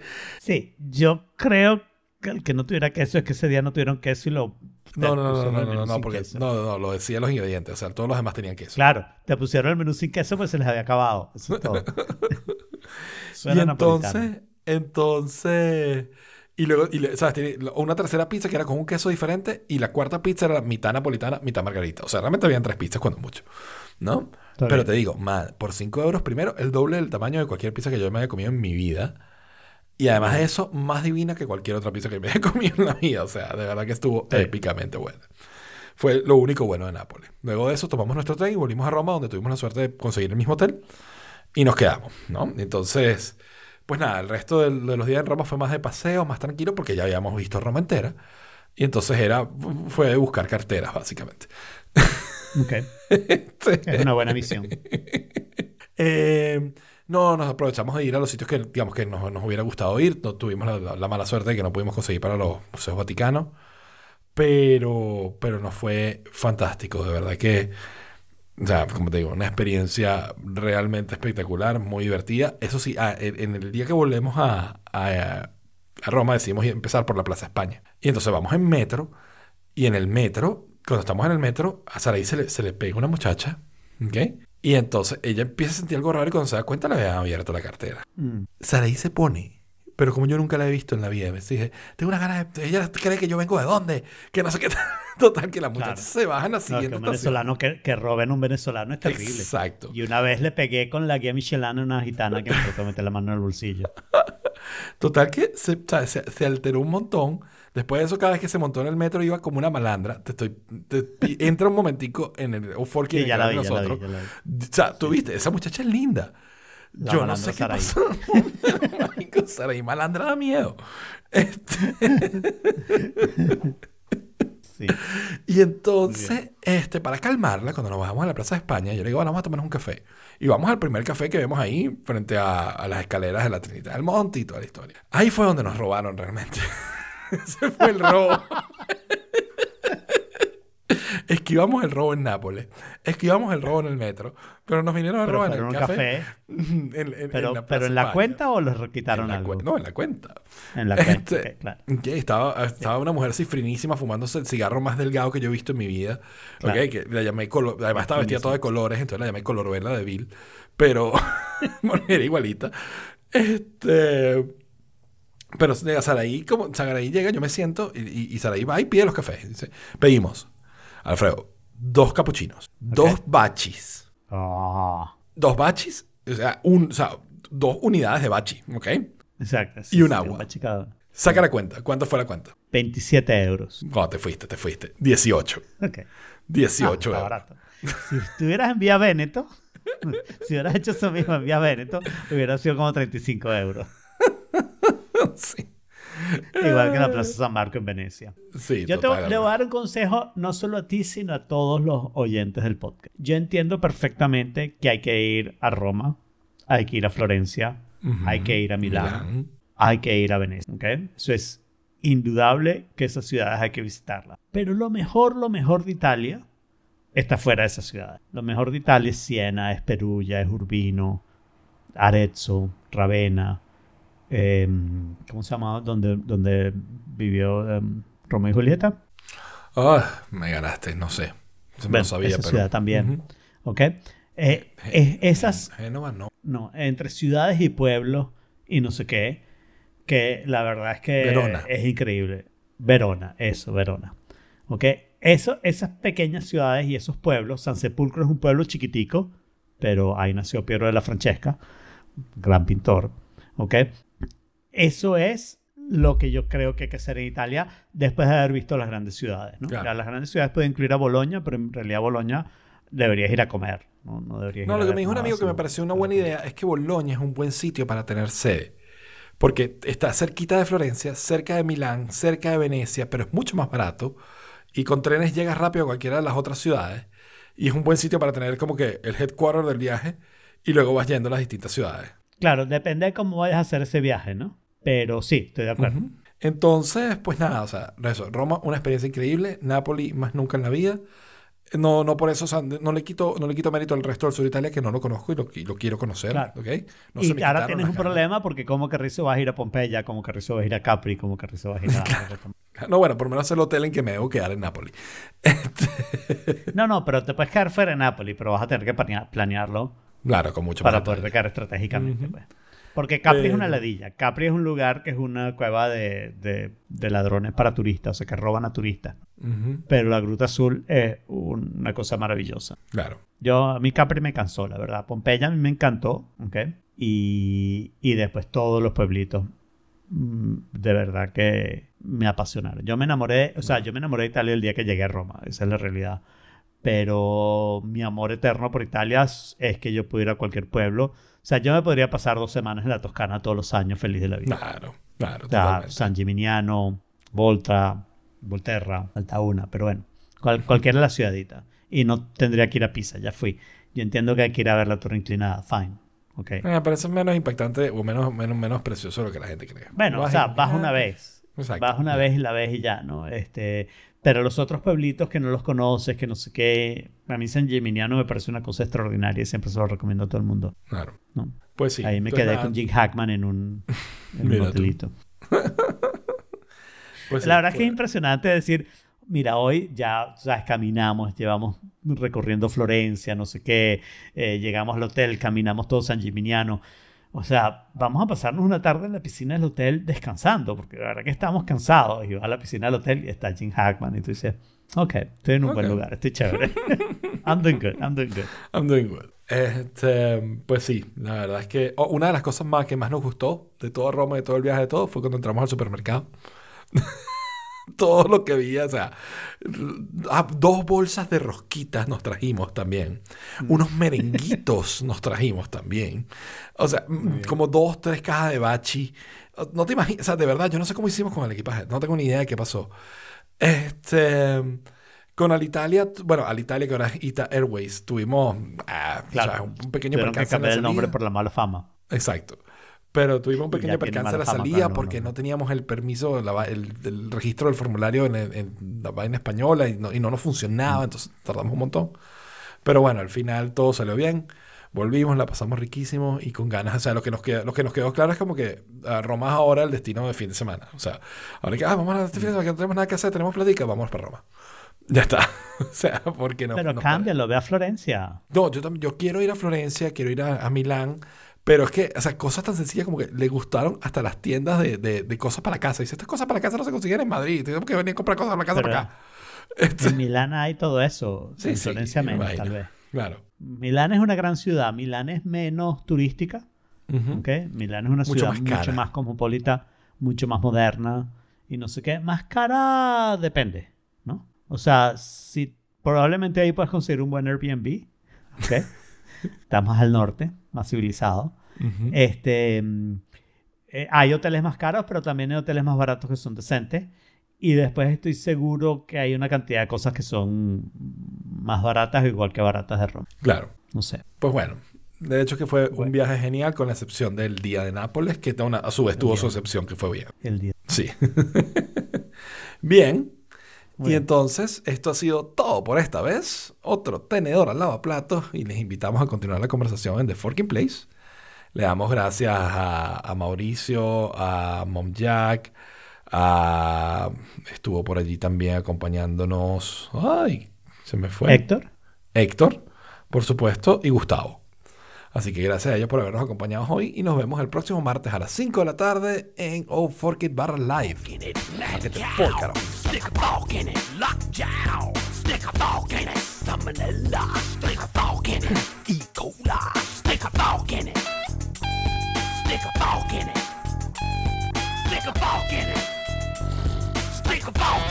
It's done.